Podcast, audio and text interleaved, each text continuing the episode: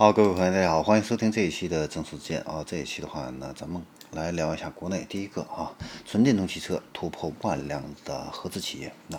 我们都知道，在此前的话呢，纯电动汽车这一块的话呢，不是传统汽车车企的这个强项啊。销量破万的话呢，除了特斯拉之外的话呢，都是国内的一些车企，比如说比亚迪啊，或者说是造车新势力啊、蔚来啊、小鹏啊这样的一些企业。啊，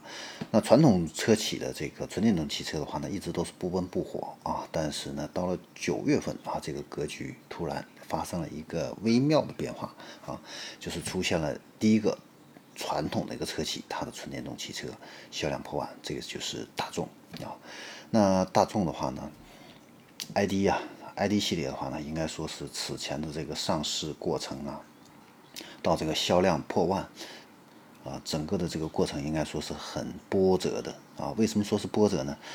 其实它的这个车的话呢，在四月份的时候啊就已经上市了，但是到了五月份一看这个销量的话呢，啊，并没有达成大家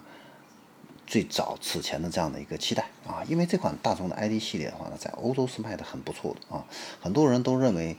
呃，顺其呃呃。很正常，就是它在中国也会卖得好，但是呢，谁也没有想到啊，第一个月到了五月份的时候啊，它的这个销量只是破了千而已。啊，这个销量的话呢，让人大跌眼镜。啊，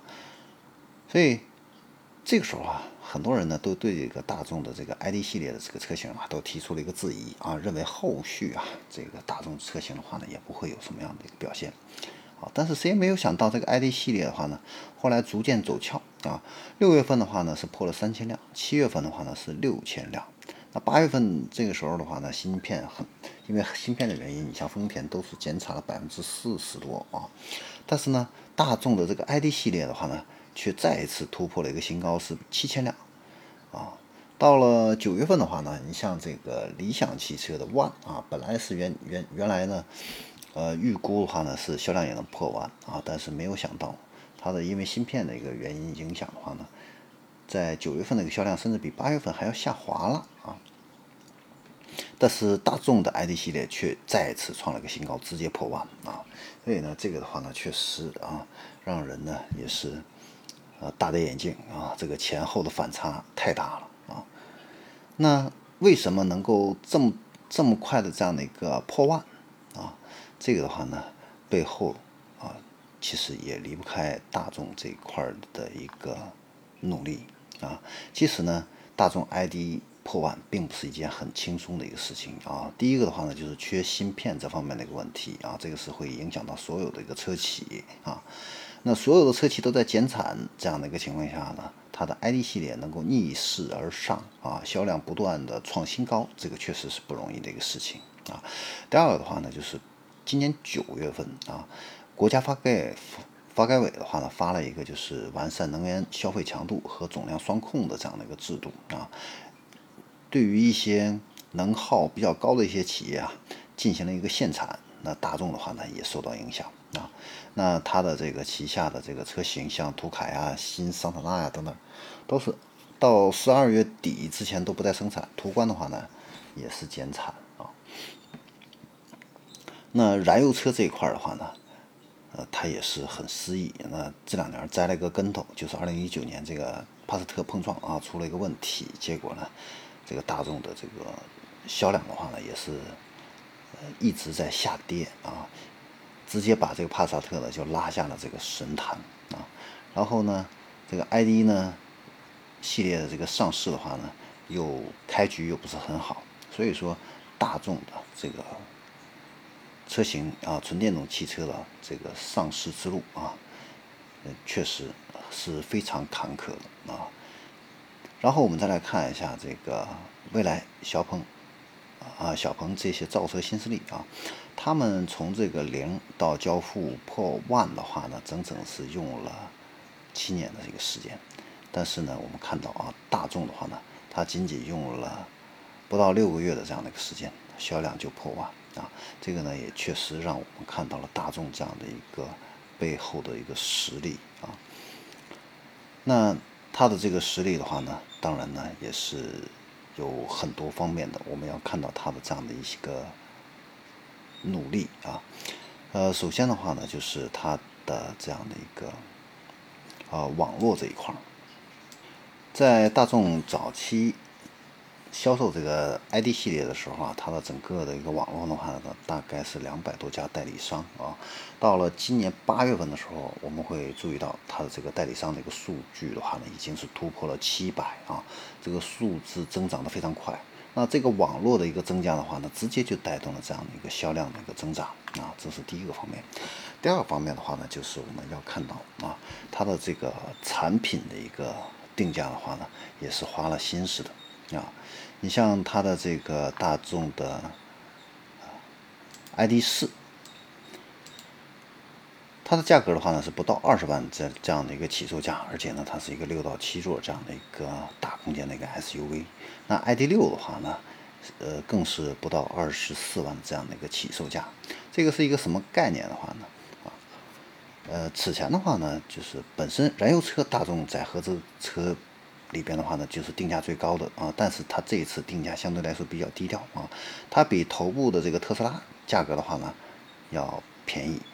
但是呢，它的这个价格的话呢，比造车新势力是要贵一些啊，这个价格的话呢就非常微妙啊。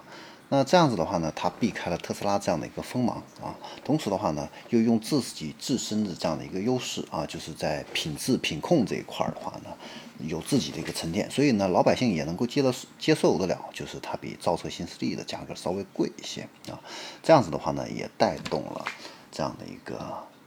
呃准原来准备购买燃油车的这样的一个客户啊，也是大众的这样的一些粉丝啊，最后呢。会选择大众的纯电动汽车，非常重要的一个原因啊，因为本身你的这个价格的话呢，比买大众车标的燃油车贵不了多少，那而且呢，我还可以免购置税，然后还可以省了这个号牌的这方面的一些麻烦事儿，呃，用车的话呢，花钱也不多啊，所以呢，对于传统燃油车的一些意向的一些车主的话呢，啊，确实也有这样的一个吸引力啊，而且的话呢。它大众呢，在线上这一块的话呢，也打通了自己的一个云展厅，还有 ID Hub 啊这样的一些触点啊。你像我在网上去下单的话呢，啊，不管有很多渠道，你我可以通过的呃 APP 去下单，官网下单啊等等。那下单了以后的话呢，会有专属的这样的一个 ID 伙伴，通过企业微信呢去。跟这个客户进行一个沟通啊，来答疑解惑啊。如果是你下单购车的话呢，他也都是会全程呢与你进行这样的一个沟通。而且呢，大众现在还是呃少有的啊能够做线上金融贷款审批的这样的一个品牌，确保整个购车的一个过程啊，全部都可以在线上去完成啊。所以说，大众这个转型的话呢，应该说是非常快的。啊，那它的这个代理制跟原来的这个汽车 4S 店这个经销制有什么区别呢？那就是代理商的话呢，他只是负责车辆的一个展示、邀约试驾、交付和售后啊。那价格、开票、吊车这一块的话呢，全部都是由厂家来进行一个负责。经销商的话呢，他是卖一台车就会有一这样的一个佣金啊，他不需要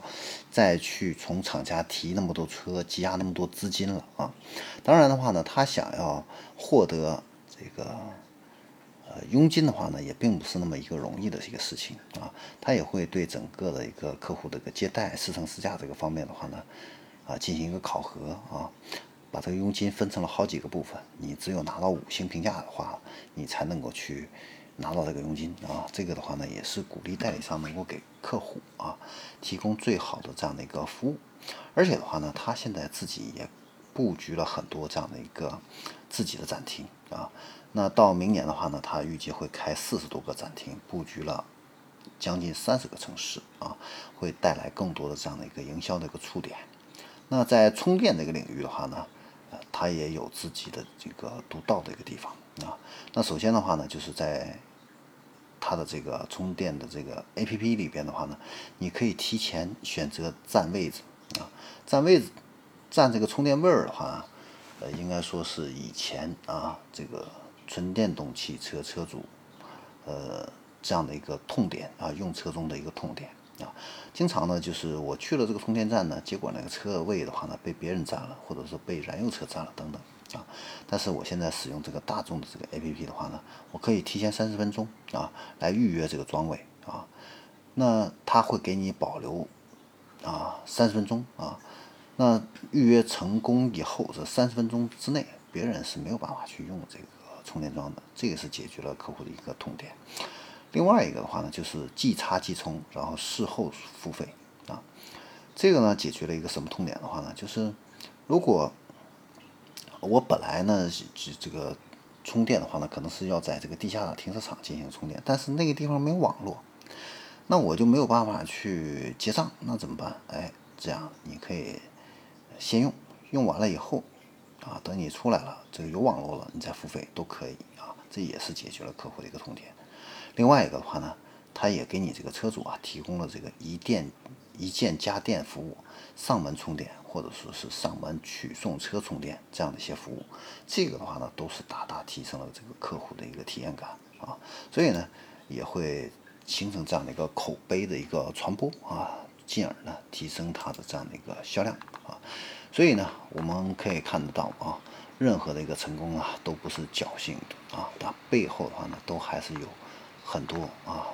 自身的一个努力啊，才能够看到今天的这样的一个成绩。好，关于大众汽车的纯电动汽车，我们今天呢就给大家分析到这里，我们下期再见。